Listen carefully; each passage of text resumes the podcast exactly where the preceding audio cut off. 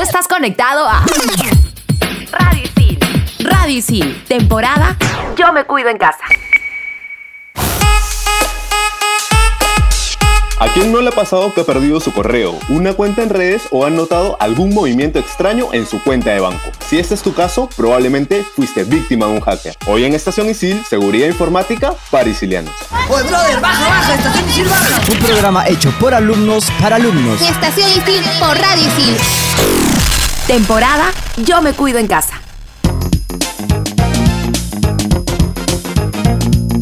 Hola a todos, bienvenidas, bienvenidos y bienvenidex a un capítulo más de Estación Isil. Yo soy Raúl Aguinaga y aquí empezamos el programa de hoy. Hola a todos, aquí José Arciniega reportándose y el día de hoy tenemos un programa súper interesante. Hablaremos sobre la seguridad informática y te daremos algunos tips para que no seas hackeado, ya sea con tu email o con tus redes sociales. Así es chicos, ¿qué tal? Soy Jorge Abad y este programa de seguridad informática nos va a ayudar un montón para podernos proteger de otros virus aparte de los que ya estamos viviendo el día al día. Exacto, Jorge, porque en la actualidad, ¿quién no ha sido hackeado? Chicos, ¿ustedes alguna vez han tenido un intento de hackeo o los han hackeado? Sí me ha pasado un par de veces, en especial con juegos, ¿no? Alguna vez, no sé si alguien ha jugado Rakion, me hackearon mi cuenta de Obvio. Rakion, todo- toda mi ropa, brother, mis bestias, no puede ser, pero bueno, igual lo dejé de utilizar, creo que alguna vez fue por querer este, utilizar un- algún cheat y la malogré, pues bueno, cosas que pasan, pero después con redes sociales o mail he tenido la suerte de que no me ha pasado. A mí sí me hackearon mi primer Facebook que hice en el 2010 más o menos. En el 2012 me lo hackearon y en el 2013 recién me animé a volverlo a crear. Yo tuve un intento de hackeo desde la India, imagínate. O sea, mi contraseña era mi número de teléfono desde acá de mi fijo. Vi el intento de hackeo y ahora como 20 dígitos tiene mi, mi contraseña de Facebook. Pero bueno, niños ratas, yo creo que lo primero que deberíamos saber, ¿qué es la seguridad informática? A ver Raúl, yo te explico. La seguridad informática es también conocida como ciberseguridad o seguridad de tecnología de la información.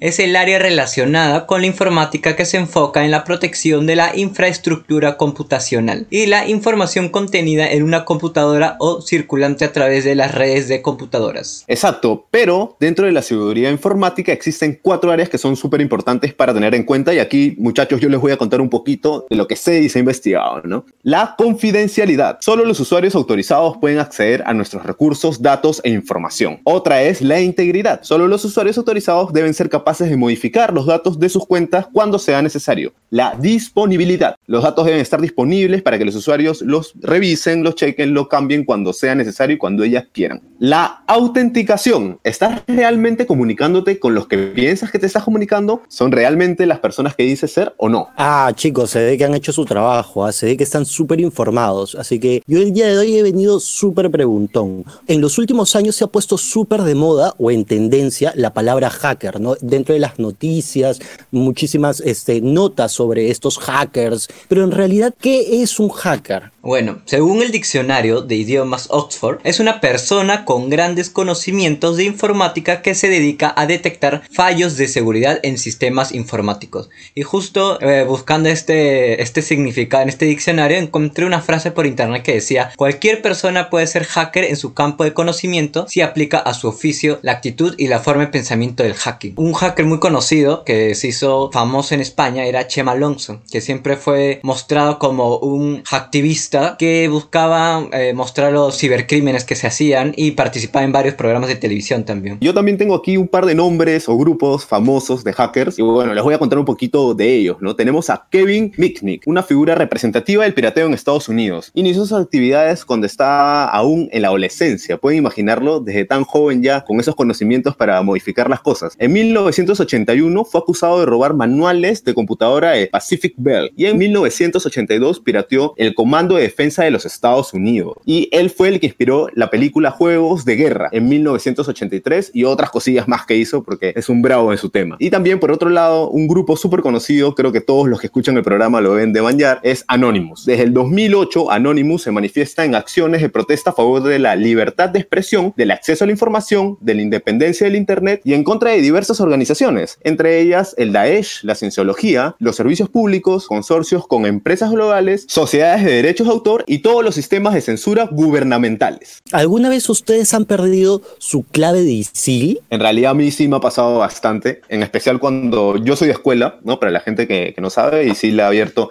Escuela ISIL eh, para completar los estudios y bueno, a la hora que yo he vuelto después del 2016, o sea, unos 4 o 5 años después, evidentemente ya no me acordaba de mi, de mi cuenta. Fue bastante sencillo restablecerla, simplemente escribía a consejería o a plataforma, no recuerdo bien, y, y me dieron el acceso, ¿no? El tema del DNI y unas cosillas más. Súper fácil, la verdad. Yo en realidad no he perdido mi contraseña ISIL, pero siempre me ocurre que en época de matrícula, cuando tengo que elegir horario, siempre tengo que cambiar de contraseña, porque una vez que tú guardas tu horario, el sistema te pide cambiar tu contraseña y tengo que entrar a cada rato en olvidé contraseña, olvidé contraseña, porque a veces hago un cambio, otro cambio, y a cada rato es como que ya le, le quito un dígito, le quito una letra y le vuelvo a poner la misma después. Toda una vaina es. Ah, genial. Entonces es súper sencillo poder hacer el cambio de contraseña. No necesito llamar a Anonymous ni contactarme con ellos para poder restablecer mi contraseña. Claro que sí. Es más, acuérdense, muchachos, de que Isila sacó una aplicación que es súper completa, súper fácil de utilizar, súper intuitiva. Así que ahí también pueden revisar sus datos, hacer los cambios, ver sus cursos, tema de pagos. O sea, puedes ver todo lo que tú quieras a través de la app de Isil. Me encanta, José, me encanta. Y ahora sí, chicos, háblenme un poquito más acerca de las diferencias que hay sobre saber de seguridad y qué es lo que es ser un hacker. Bueno, saber de seguridad es como tener buenos hábitos informáticos y el hacker encuentra fallos que podría aprovechar para vulnerar un sistema y tomar ventaja también. Sí, es cierto, y el que sabe de seguridad siempre está anticipado y previniendo situaciones que perjudiquen sus intereses o integridad, ¿no? El hacker hace uso de esos conocimientos avanzados y estrategias para descifrar contraseñas, claves bancarias o contenido íntimo desde su propia computadora, no se tiene que mover ni siquiera. Chicos, o sea, con todo este tema de la cuarentena y demás, ¿consideran ustedes que estamos más expuestos a tener un ataque cibernético de manera personal? Bueno, mientras te expongas a redes de Wi-Fi no habituales o estas redes públicas, por ejemplo, las que habían antes en Miraflores, En el Parque Kennedy. en el Parque Kennedy, por ejemplo, son redes gratuitas que tú no sabes quiénes otras personas también se están conectando a ella y pueden de alguna manera encontrar esta información. Estamos siempre expuestos a estas situaciones de hacking, ya sea por interés personal, por venganza, investigación policial. Entre otras cosas más, eso es cierto. Además, las redes sociales son piezas clave en temas de vulnerabilidad digital. Y no es ajeno el robo de la información o de la misma compañía, como Facebook, ¿no? Que sabemos algunas cosas. Y es más, justo tú comentabas en este tema de la pandemia y si somos más vulnerables a esos ataques, les cuento una experiencia propia. Por ejemplo, siempre mi primer correo, el Hotmail, me llega eh, mensajes de un supuesto Netflix que tengo que pagar, ¿no? Y yo nunca me creé la cuenta con ese correo. Entonces, en definitiva, me quieren hackear o me quieren robar plata a través de un mensaje falso, ¿no? Full spam. No, e inclusive muchas veces se llegan a través de mensajes de texto al teléfono, no sé, yo ya me he ganado como que cinco camionetas y cuatro televisores mega recontrar mega plasmas y es como que, oye, entra este link, ¿no? Pero es para robarte la información y demás, así que chicos tengan mucho cuidado con eso. Pero a base de este tipo de cosas y justo lo que estabas comentando, Jorge, sí es cierto que tenemos que tener mucho cuidado sobre a qué redes de Wi-Fi nos vamos a conectar. Sale una serie súper conocida en Netflix que se llama Control Z, no sé si la han visto, tiene como sinopsis el tema de que un hacker dentro de un colegio eh, se roba toda la información de los escolares, por así decirlo, y empieza a divulgarla a través de una cuenta de Twitter. Es súper interesante, así que chicos, si quieren saber un poquito más del tema, también pueden ahí entrar a, a ver la serie. En breve, chicos, vamos a tener una entrevista con un especialista del tema, así que prepárense, ¿ah? Videojuegos, tecnología, cómics y mucho más en Expansión Geek. Estrenamos los jueves. Estás escuchando Estación, Estación Isil. Temporada Yo me cuido Yo en me casa. cuido en casa.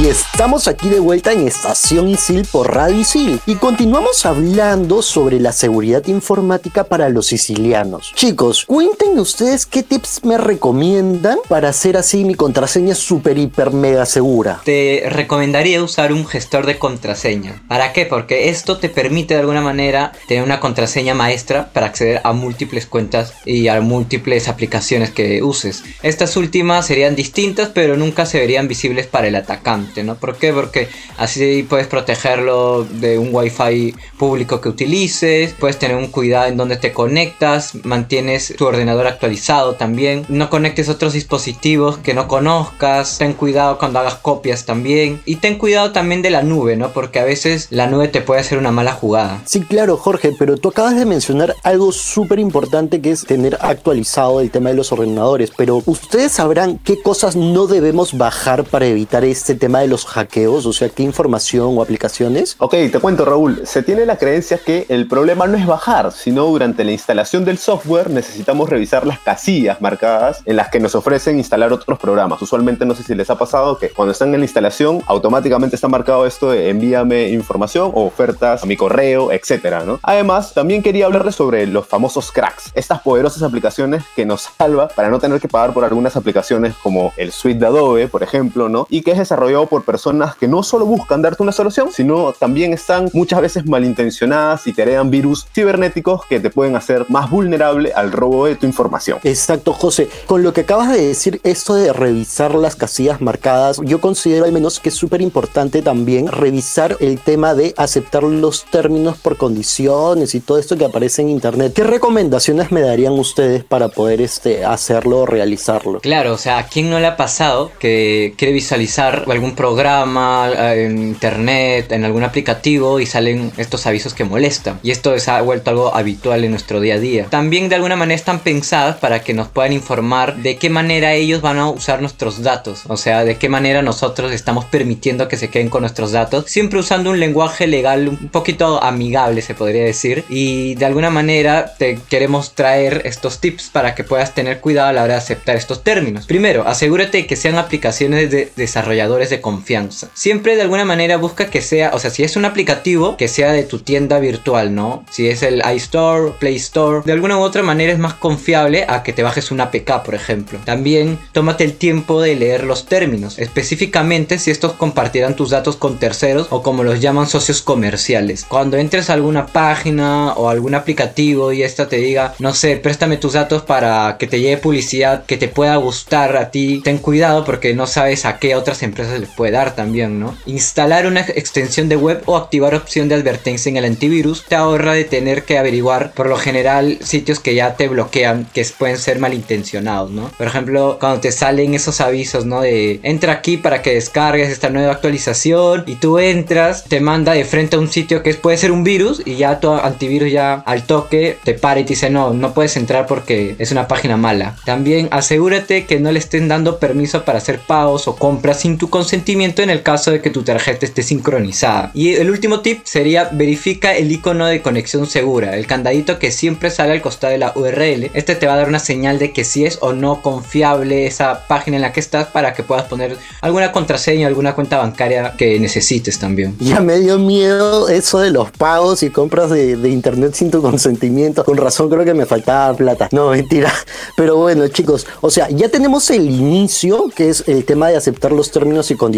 Pero ¿qué pasa durante el nudo o el desenlace a la hora de utilizar estas aplicaciones? ¿no? O sea, ¿qué consejos me podrían brindar para poder configurar estas apps, las webs o los programas para poder estar más al tanto de, de las cosas que puedo realizar dentro de estos programas? Bueno, te cuento, mira, por ejemplo, es súper vital saber que lo mejor es no sincronizar con nuestro Facebook. ¿Por qué? Porque hoy en día existen miles de formas de hacer este login sin dar acceso a nuestra información. Sin embargo, si tú obvias estas recomendaciones, no solo vas a estar expuesto a que sepan cuál es tu correo electrónico, nombre o género, sino que también pueden conocer tu ubicación actual, lista de amigos y estado civil. ¿Se alucinan esa información tan delicada en manos de alguien que no conoces? Todos estos datos son más íntimos y no necesariamente quieres que se conozcan tal cual, ¿no? Entonces, esta información suele ser vendida a empresas para las cuales crearán su terrible spam y los ads que te paran saliendo cuando estás navegando, ¿no? Pero para esto nosotros tenemos algunos tips que les queremos dar a toda la comunidad ISIL. Por ejemplo, podemos utilizar el correo de respaldo que no contenga toda tu información personal, ¿no? Si tú tienes, eh, quieres ingresar a alguna aplicación, quieres crearte alguna cuenta, quizás en algún servidor donde solo es por curiosidad, no lo vas a utilizar tan seguido, te recomendamos de que utilices un correo eh, diferente al principal, quizás de trabajo de estudios, para que no tenga ahí información que te puedan robar, ¿no? También crear un usuario y una contraseña que sea netamente para hacer login con apps de web, que tengas desconfianza, tal cual va alineado un poco al punto 1. También podemos crear un blog de notas y administrar tus usuarios y contraseñas de cada app o web de manera más personal, no lo vas a tener contigo en tu propio ordenador. Por último, tenemos cambia de manera eventual tus contraseñas para evitar el robo de información. Es vital, es vital cambiar tu contraseña cada cierto tiempo porque en definitiva te hace mucho más vulnerable el que tengas una contraseña por muchos años y que sea la misma en muchas cuentas, ¿no?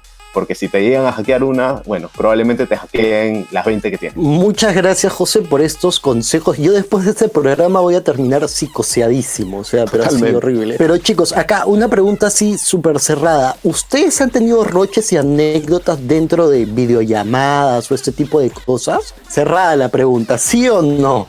Claro, o sea, ¿a quién no le ha pasado que alguna vez ha dejado el micro prendido y se ha ido y todo el mundo ha escuchado lo que ha estado haciendo, ¿no? Es horrible. Totalmente Jorge. Por eso en la siguiente secuencia va a venir Samantha que nos va a contar acerca de los roches y anécdotas que ha podido tener ella y sus compañeros dentro de ISIL. Hola isilianos, soy Samantha Zavala de la carrera de Comunicación Integral. Y hoy voy a hablarles sobre roches y anécdotas de videollamadas o charlas. Para muchos de nosotros no es novedad que nos chocó al principio esta situación. Adaptarnos a esa nueva modalidad de enseñanza, sobre todo por la ausencia de interacción física. Para ello, ISIL nos brindó la opción de poder participar en clase por medio del chat o también con el acceso de micro. Durante estas transmisiones, muchos hemos caído en roches ya sea por tener el micro prendido, confundir el chat de clase con el de WhatsApp o Instagram y más situaciones. Bueno, yo les cuento que en una de mis clases, cuando recién empezaba, una chica no se había percatado que su micro se encontraba prendido y en plena clase lanza su comentario. Ay, me desperté bien feliz, bien feliz porque pensé que hoy ya no había tarea. Bien feliz estaba, pues. Luego de eso, creo que se dio cuenta que no había apagado el micro, porque todos se quedaron callados durante dos minutos casi. Hasta la profesora no habló durante ese tiempo. Y ya para disipar el roche, la profe dijo, ya estamos en la sala principal por si acaso. Chicos, apaguen sus micros por favor. No puedo imaginar la cara de la chica en ese momento. Fue tremendo roche. Y para remate, toda la clase lo escuchó. Pero bueno, cada quien se toma su tiempo para superarlo. Para algunas personas es menos y para otros es más. Para mí también fue regular el tiempo, si la soy sincera, que me tomó superar el roche grupal. Me acuerdo que para el parcial teníamos que grabarnos exponiendo nuestro trabajo grupal y luego colgarlo a YouTube. Pero el problema no fue eso. Recién vino cuando nos enteramos de nuestra nota. Nos quedamos con una cara de ¿qué pasó acá? O sea, ya cuando volvimos a revisar el video, no nos habíamos dado cuenta que en una parte no la habíamos cortado. Y era justamente en la que salíamos rajando del profe. En serio, fue una falta que no se imagina. Lo bueno de esta anécdota es que al menos tuvimos una semana de descanso para procesar a Roche. Bueno, sicilianos, espero que estas anécdotas les sirvan para no cometer descuidos con el micro. Acuérdense, antes de empezar la clase deben de apagarlo. Claro, si no son de los que les gusta pasar roche. Y también revisar más de una vez si van a mandar un audio o video. Nunca está de más. Yo soy Samantha Zavala y sigan escuchando Estación Isil por Radio Isil. Temporada Yo me cuido en casa. Ya saben chicos, tengan sus micros y cámaras apagadas si no van a aparecer en la secuencia de Samantha. Pero bueno, seguimos aquí en Estación Isil por Radio Isil. A ver, muchachos, ahora vayamos ahí un poco más este, a lo personal. ¿Ustedes han tenido algún error o anécdota dentro de los laboratorios de Isil? Yo les voy a contar rapidito algunos errores clásicos y una anécdota que tengo acerca de, del laboratorio de Isil. Por ejemplo, los clásicos son dejar abiertas sus cuentas de Facebook o peor aún de WhatsApp web. Ya se imaginan cómo cómo, podría salir eso, ¿no? Todos tus mensajes o el típico post que te pone alguien siempre molestando ahí la gente, en especial si son tus compañeros. Descargar contenido personal en una computadora de laboratorio o cafetería y no borrarlo después. ¿A quién no le ha pasado? Inclusive a veces algo personal como, digamos, el escaneo de tu DNI y no quieres que vean la foto de tu DNI y la dejas ahí y después sale en, el grupo ICI, comunidad ISIL, en Facebook. También pasa esto de dejar olvidado alguna memoria. Inclusive he visto que hay gente que se le ha olvidado su celular cargando. No sé cómo se les puede olvidar su celular, pero es algo que pasa, ¿no? Personalmente, lo que a mí me pasó una vez fue que me olvidé un disco duro externo, donde estaba toda mi vida, todos mis ciclos. Era uno de mis últimos ciclos de ICIL Instituto. Estaban todos mis trabajos, o sea, estaba mi vida entera, ¿no? Y me lo olvidé. Yo estaba llegando a mi casa y me acordé que no lo tenía, me di cuenta y llamé al toque porque tuve la suerte de que, bueno, me crucé con alguno, algún grupo de compañeros, amigos ahí. Llamé a una amiga y menos mal estaba aún en el laboratorio. Le dije, por favor, guarda mi vida entera. Y bueno, tuve la suerte de que ya me lo puedo guardar y, y lo recuperé, pero conozco un montón de gente que se le ha perdido información súper importante en el laboratorio. Así que tengan mucho cuidado, gente, con estos clásicos errores en los laboratorios. Y claro, también me han dateado de que hay profesores que, por ejemplo, a veces dejan su celular cargando y terminan la clase y se van y se olvidan el celular. Y yo digo, ¿cómo se pueden olvidar del celular si es su herramienta de trabajo? Ahí prácticamente ahí está toda su vida, todo lo que tienen que hacer al día siguiente o, en horas y, y se van porque me imagino también tendrán muchas cosas que hacer, muchas cosas en mente y se van volando, ¿no? Es cierto, ¿cómo se pueden olvidar su celular? Hasta el día de hoy yo no puedo entender. Otra cosa que ha pasado y es medio heavy, pero, pero pasa, es que a veces los profesores olvidan su ICINET abierto, ¿no? Y me han contado por ahí que hay grupos que entran a la computadora y arreglan la asistencia de todo, de todo el salón. Así que bueno, también son cosillas que le pasan a los profes. Y bueno, nadie ha quedado libre de, de estos errores, ¿no? Profesores y alumnos, a todos nos pasa, pero es parte de la vida, así que tengamos mucho cuidado, gente. Y para resolver más dudas, estamos con Daniel Gómez Sánchez, profe de ISIL y experto en estos temas de ciberseguridad y stalkeo extreme. No, mentira, profe, no me jale, porfa. ¿ah? Daniel, soy Raúl y bueno, ¿cómo estás? ¿Cómo te encuentras? Hola Raúl, todo bien. Gracias por la invitación. ¿Nos podrías comentar un poco, porque acá los chicos queremos saber y también para los que nos están escuchando, cómo podemos detectar que nuestras cuentas han sido hackeadas y no es que hayamos perdido la clave, ¿ah? Sí, bueno, básicamente te comento un poco, este Raúl, lo que, lo que estamos, eh, en todo caso, para entrar en, en vigor. Es un poquito lo que estamos viviendo ahora respecto a la cuarentena o el estado de emergencia, pues hay mucha actividad maliciosa en Internet. Esto en realidad ya es un tema que se venía trabajando hace mucho tiempo, pero que ahora se ha hecho mucho más masivo. Y es importante tener condiciones de seguridad dentro de la propia plataforma de Facebook que le van a permitir justamente a cada uno de nosotros como usuarios detectar si es que hemos sido vulnerados, hackeados o si alguien quiere conectarse directamente desde nuestra cuenta, ¿no? O si utiliza algún correo electrónico. Habitualmente esta auditoría se trabaja dentro de Facebook en las configuraciones avanzadas, pero básicamente por un tema de, falta de experiencia o simplemente porque no lo tenemos en cuenta o, para nosotros es más sencillo simplemente comenzar a interactuar con nuestros amigos o chatear o publicar o, subir fotos, pues digamos nos despreocupamos un poco del tema, pero es importantísimo tener en cuenta quiénes revisan nuestros perfiles, desde dónde se conectan y esto evidentemente Facebook nos los ofrece como un tema de seguridad que ahora en la actualidad debemos de manera obligatoria activar. Profesor, otra pregunta, ¿qué apps, filtros o juegos nos exponen más a ser hackeados dentro de las redes sociales? Sí, mira, a ver, te comento un poco. Cada uno de, los videojuegos, o en todo caso de, las apps con las que interactúa nuestra cuenta de Facebook, y es,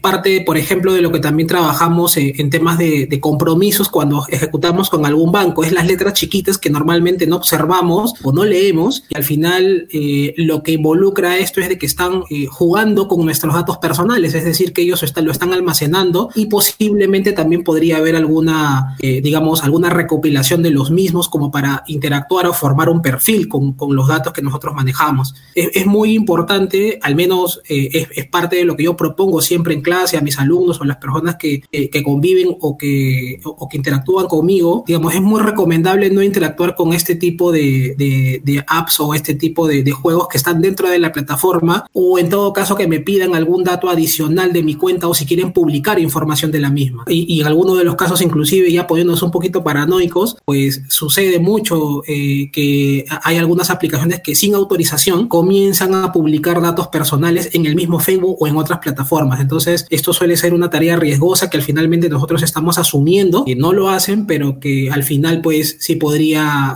eh, digamos, no ser muy agradable para nosotros. Hola Daniel, ¿qué tal? Yo soy José. Acabas de comentar acerca de estas aplicaciones que deberíamos de tener cuidado. Entonces, la pregunta sería, ¿cuáles son estas apps que deberíamos tener bastante cuidado? Quizás pensar antes de soltar nuestros datos, porque evidentemente te piden los datos antes de poder utilizarlas, ¿no? Sí, correcto. Mira, a ver, te comento un poco. Hay apps, por ejemplo, que se hizo, o en todo caso, que sí hicieron virales, tal cual indicaste hace un momento. Lo que permitían, por ejemplo, es dentro del Facebook tener una aplicación para el tema de envejecimiento, ¿sí? Eh, ahorita se me va el nombre un poco de la cabeza, pero una app para envejecimiento. Ahora último, acaba de salir una app, un juego directamente dentro de la plataforma de Facebook, en el que eh, te permite, por ejemplo, este, barrer con una, una pequeña bolita eh, y, ir sur, y, ir generando niveles. Esta app últimamente ha comenzado a, colapsar, evidentemente, por la gran magnitud de, personas que ingresan a ella, e incluso este, ha, sido, ha sido acusada un poco de poder utilizar información información en las cuentas de Facebook de las personas que se registraban o en todo caso que interactuaban o que daban permiso dentro de esta plataforma para poder, digamos, publicar sus puntuaciones y que también ingresaban eh, sus demás compañeros o sus demás contactos para poder ver esta información. Entonces, es muy sensible esa información personal y son uno de los puntos que debemos tener muy en cuenta antes de acceder a este tipo de, juegos, de app que vienen internamente dentro de, Facebook. Ok, entiendo. Creo que la aplicación de la que estabas comentando se llamaba Face App, si es que no me equivoco, ¿no? Acerca del envejecimiento y todo eso. Correcto. tus, tus, datos, ¿no? Eso es cierto. Entonces hay que tener bastante cuidado con a qué aplicaciones o juegos les brindamos el acceso a nuestra información, ¿no? Otra pregunta también que se nos venía un poco era, ¿en realidad es cierto que alguien nos puede hackear las cuentas en las redes sociales? ¿Qué riesgos existen? O sea, ¿cómo lo podrían hacer? Cuéntanos un poco acerca del tema. Básicamente el tema de, del hackeo, de la intrusión que se puedan hacer a, a cada una de las cuentas,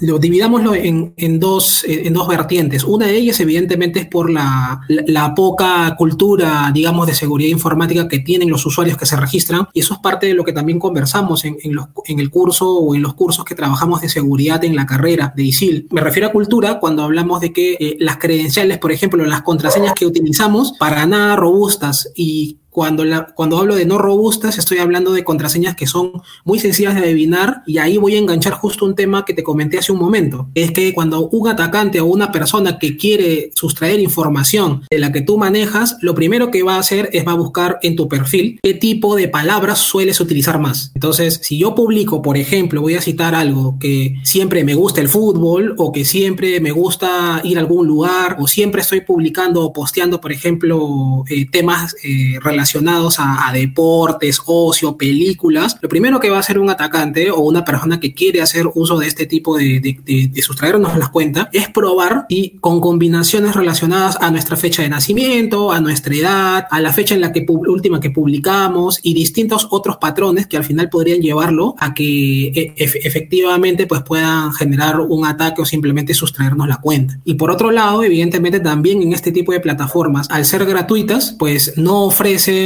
la seguridad del caso y se puede filtrar información directamente por intrusiones a la plataforma, es decir, el propio Facebook, el propio Instagram, el propio Telegram, que hace un par de, días ha sido acusado también en el gobierno de Estados Unidos justamente por hacer la filtración de más de 10 millones de, de contactos ¿sí? Con información de personas justamente porque no tiene las precauciones del caso o en todo caso no ha asegurado bien sus servicios. En definitiva, lo que, lo que nos comentas es un tema bastante amplio, ¿no? Como para leer, revisar, eh, informarse, bastante de eso, pero digamos que para el usuario común, el de a pie, ¿no? Una de las cosas que tenemos a la mano para protegernos es la contraseña. Nos, también nos interesa saber qué hace que una contraseña sea buena, sea segura, existe algún tip, alguna sugerencia ¿Qué nos puedes contar acerca de eso? Sí, mira, yo, yo lo, que, lo que te puedo comentar respecto a ese punto, hay muchas vertientes también dentro de la seguridad informática. Déjame decirte que en realidad no hay un consenso, como en realidad la gran mayoría de cosas en las que no es una ciencia exacta, pero muchas empresas de seguridad informática pues tienen por bien eh, comentar acerca de cuáles son las buenas prácticas que debemos seguir para que nuestra contraseña sea segura. Y la primera que normalmente yo suelo mencionar, que también lo mencionan estas, estas empresas, eh, es que eh, la contraseña no tiene que, no debe tener ningún tipo de filiación o ningún tipo de relación con nosotros mismos. Es decir, como comentaba hace un momento, no el nombre de mi papá, el nombre de mi mamá, el nombre de mi mascota, mi fecha de nacimiento, mi fecha de cumpleaños, la de mi hermano, la, o sea, ese no debería tener nuestra contraseña ningún tipo de filiación ni personal ni laboral con nosotros. Eso es lo primero que debemos tener en cuenta. Y lo segundo, que también es un punto importante, es de que toda la información o la, o la construcción de la contraseña que nosotros hagamos, pues tiene que trabajarse básicamente con combinación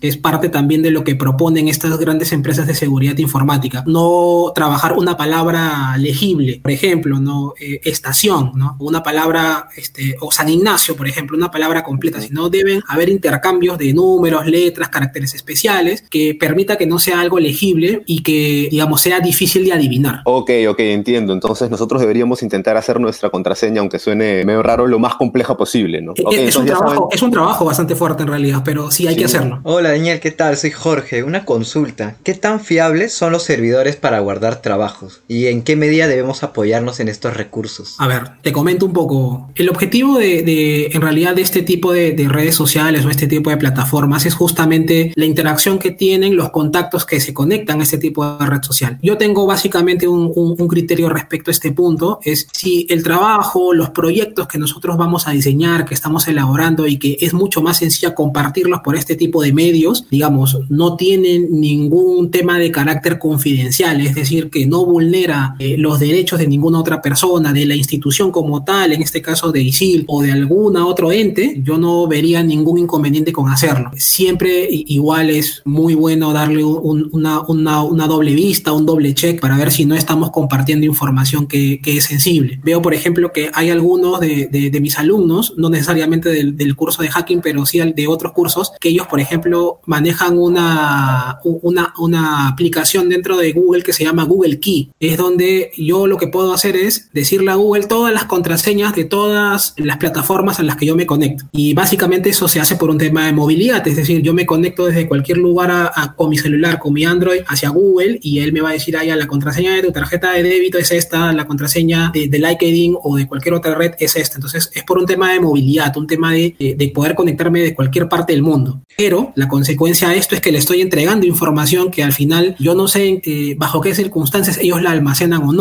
Según Google, y ahí vamos a, a, ponerlo con, esa, con esos puntos, según Google ellos no almacenan la información ni no la leen. Simplemente es información de paso que está en sus servidores, que son almacenadas, pero que ellos no tienen ninguna interacción con esa información. ¿Y cuál es la importancia de conocer la vulnerabilidad que tenemos hacia el hackeo a través de nuestros datos por Internet? Ahí es un tema importante y eso es eh, algo, por ejemplo, por lo que empresas grandes como Facebook, Google y, algunas otras más, sobre todo americanas, eh, han tenido muchos problemas para su ingreso a la comunidad europea. Eh, la comunidad europea tiene una comisión muy especializada en temas de seguridad informática sobre cómo se trabajan, y vamos a ponerle este término, cómo se trafican los datos personales de las personas que se conectan. Entonces, han habido, han habido muchos juicios, por ejemplo, a los cuales ha tenido que, presentarse en emisarios o personal responsable de estas, de estas empresas tipo Google, eh, tipo Facebook y demás, tipo Microsoft incluso, ha tenido que sustentar de una manera bastante fehaciente, muy técnica y en realidad para que la comunidad europea le dé el pase y le dé la opción de poder trabajar eh, su red social o en este caso su plataforma dentro de su país, dentro de la comunidad europea. Y bueno, en el siguiente bloque vamos a seguir con Daniel y ahora vamos a escuchar a Militza con su secuencia sobre metidas de patas de Stalker. Seguimos aquí en Estación Isil por Radio Isil. Hola Isilianos, soy Militza Siguas de la carrera de Comunicación Estratégica en Escuela Isil y aquí les traigo los típicos errores que uno puede pasar a la hora de estoquear en redes sociales. Muchos de nosotros seguramente hemos escuchado las palabras stalker o stalkear. Aterricemos primero en el término. Estas palabras están ligadas siempre a la invasión de la intimidad. Se refiere a la práctica de vigilar a través de las redes sociales, principalmente Facebook, Instagram y Twitter, aunque algunos hacen LinkedIn. Se trata de espiar los movimientos de otro usuario utilizando para ello algunas formas escondidas como por ejemplo acceder al perfil de la persona que se desea espiar desde la cuenta que no sea la tuya. Sin embargo, a veces suceden unas metidas de pata que hace que tu espía interior se vea defraudado. Entre las más comunes tenemos los siguientes tres errores típicos de Stalker. 1 que se te escape un like desde tu perfil personal al deslizarte sigilosamente por sus fotos. Todos hemos deslizado el dedo por el feed de Instagram o las noticias de Facebook y muchas veces el dedo ha jugado una mala pasada al subir y bajar. Esto hace que notifique a quién estoqueas. Sin embargo, tienes la oportunidad única de quitarlo y que desaparezca la notificación al instante. Pero si el usuario estaba activo o mirando su celular, ya fuiste, ya lo vio. 2. Revisar historias desde el perfil de un amigo o amiga constantemente. Muchas personas piden prestado su perfil a otros para estoquear, pero hacer esto pensando que no sospecharán de ti es lo peor, porque al hacerlo el algoritmo hará que el perfil de tu amigo que te está ayudando esté entre los primeros 10 views dejando rastro del espionaje y revelando tu cómplice. 3. Chequear perfiles constantemente desde tu perfil, así no se te escape ni un like ni un comentario. El algoritmo de todas las plataformas que pertenezcan a Facebook Incorporated permite poner como sugerencia de amistad a las personas que tengas como amigos en común, pero también a las personas que revisan tu perfil constantemente. Así que ojito, ojito con estoquear de tus redes. Bueno, sicilianos, como dicen por ahí, todo en exceso es dañino, así que cuidado con obsesionarte al estoquear mucho. Está bien para tener una percepción rápida de alguien, pero no debemos abusar de las facilidades que nos da la tecnología. Soy Militza Siguas y me pueden encontrar en redes como arroba itsmilimilitza. Estoquen con confianza, tienen mi permiso.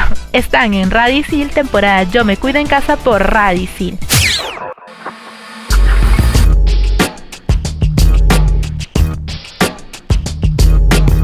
Estamos de vuelta y seguimos conversando con Daniel Gómez Sánchez, profesor de ISIL y especialista en seguridad informática. Bueno, tenemos algunas preguntas más, así que empezamos con la batería. ¿Tener un software de antivirus actualizado impide, ayuda eh, en contra del hackeo? ¿Hay algún programa que tú nos recomiendes? A ver, les comento un poco, y eso es justamente un tema que, que, es recurrente o que normalmente nos suelen preguntar cuando trabajamos temas de seguridad informática. En realidad, eh, herramienta perfecta de, de, de, seguridad o en todo caso de, de mitigar algún riesgo que pueda existir no existe, pero sí evidentemente un poco eh, no permitir de que ataques totalmente conocidos sí puedan eh, ser, este, digamos, detenidos o pueden ser simplemente rechazados. Lo, lo, que prima en este tema de redes sociales, y es muy importante que lo conozcan las personas que nos escuchan, es que un software antivirus como tal eh, no en realidad va a ingresar a un navegador a validar si es que uno ha hecho una buena configuración de seguridad Sí, en todo caso, cuando estamos trabajando en una, en una desktop, en una PC o en, en, alguna computadora personal, pues sí nos va a permitir todos los archivos que nosotros descarguemos o interactuemos con ellos, sí nos va a permitir a tener esa seguridad. Pero eh, en temas ya a nivel web es, es muy importante temas de, de conocimiento, temas de conciencia de usuario. No tener, evidentemente, no ser un usuario avanzado de informática, pero sí tener eh, mucho, mucho criterio en el momento de especificar o, como comentaba antes, subir información que sea muy sensible. ¿no? Y también comentaste acerca de la conciencia de usuario, ¿no? de la seguridad, de que entendamos un poco el tema para cuidarnos de la mejor manera, ya que un software no lo va a poder hacer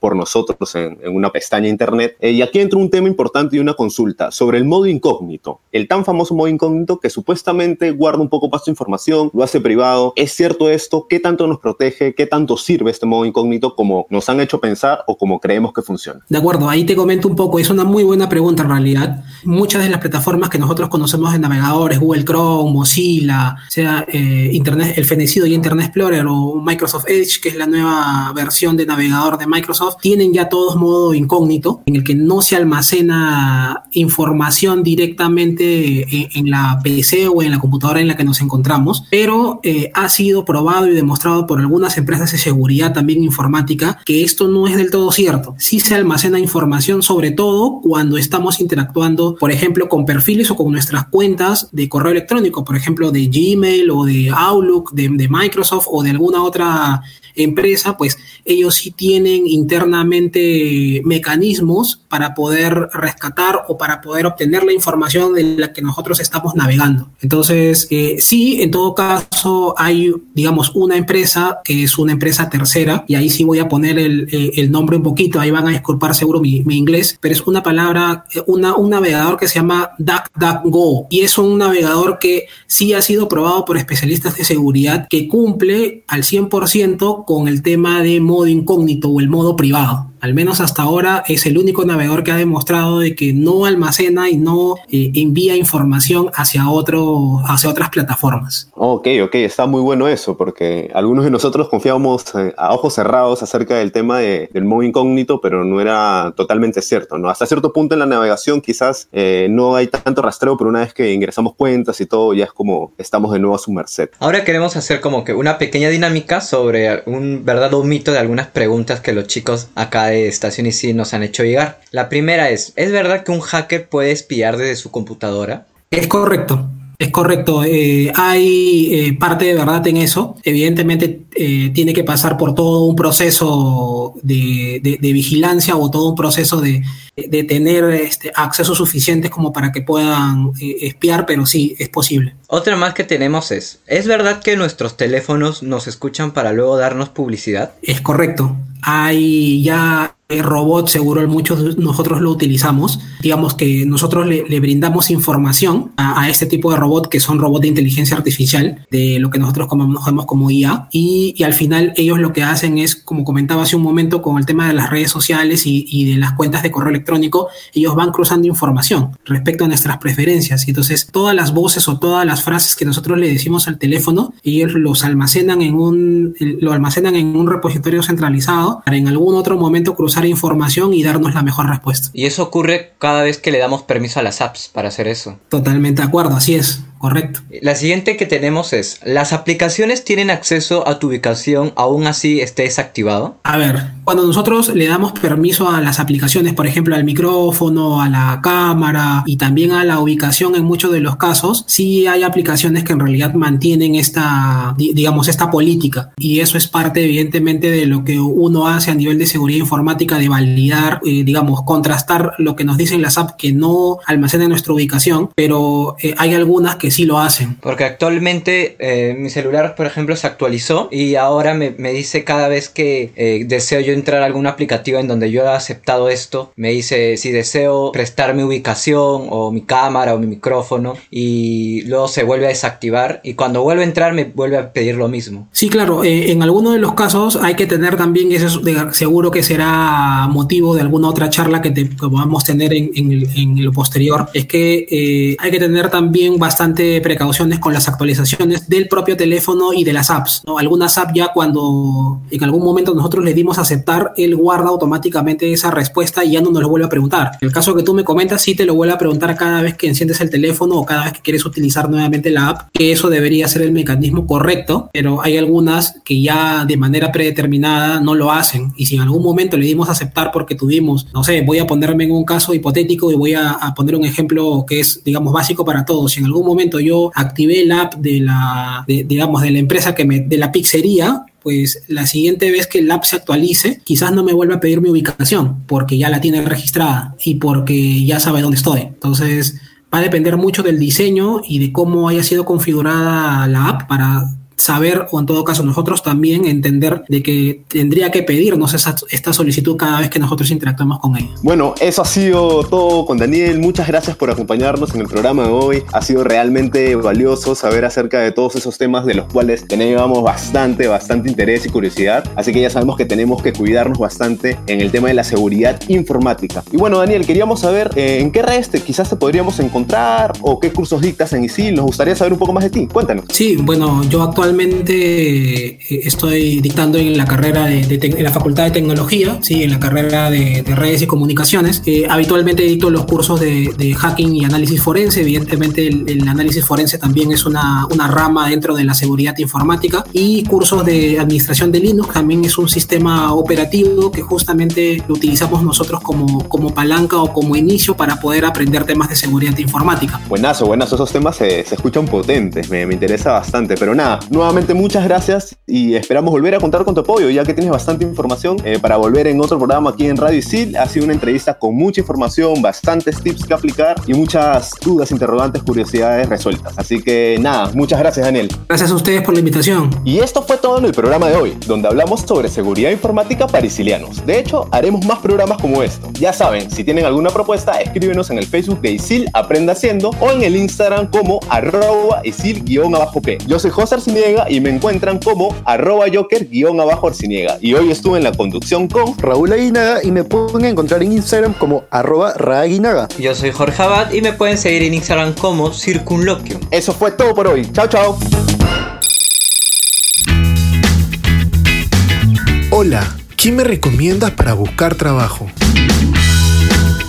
Te cuento que puedes ingresar a la bolsa laboral de Isiljob a través de Isilnet, donde podrás encontrar ofertas laborales publicadas por las empresas aliadas. Además, en las asesorías de empleabilidad te brindaremos acceso a las principales bolsas de empleo del país, así como de las empresas reclutadoras de talentos.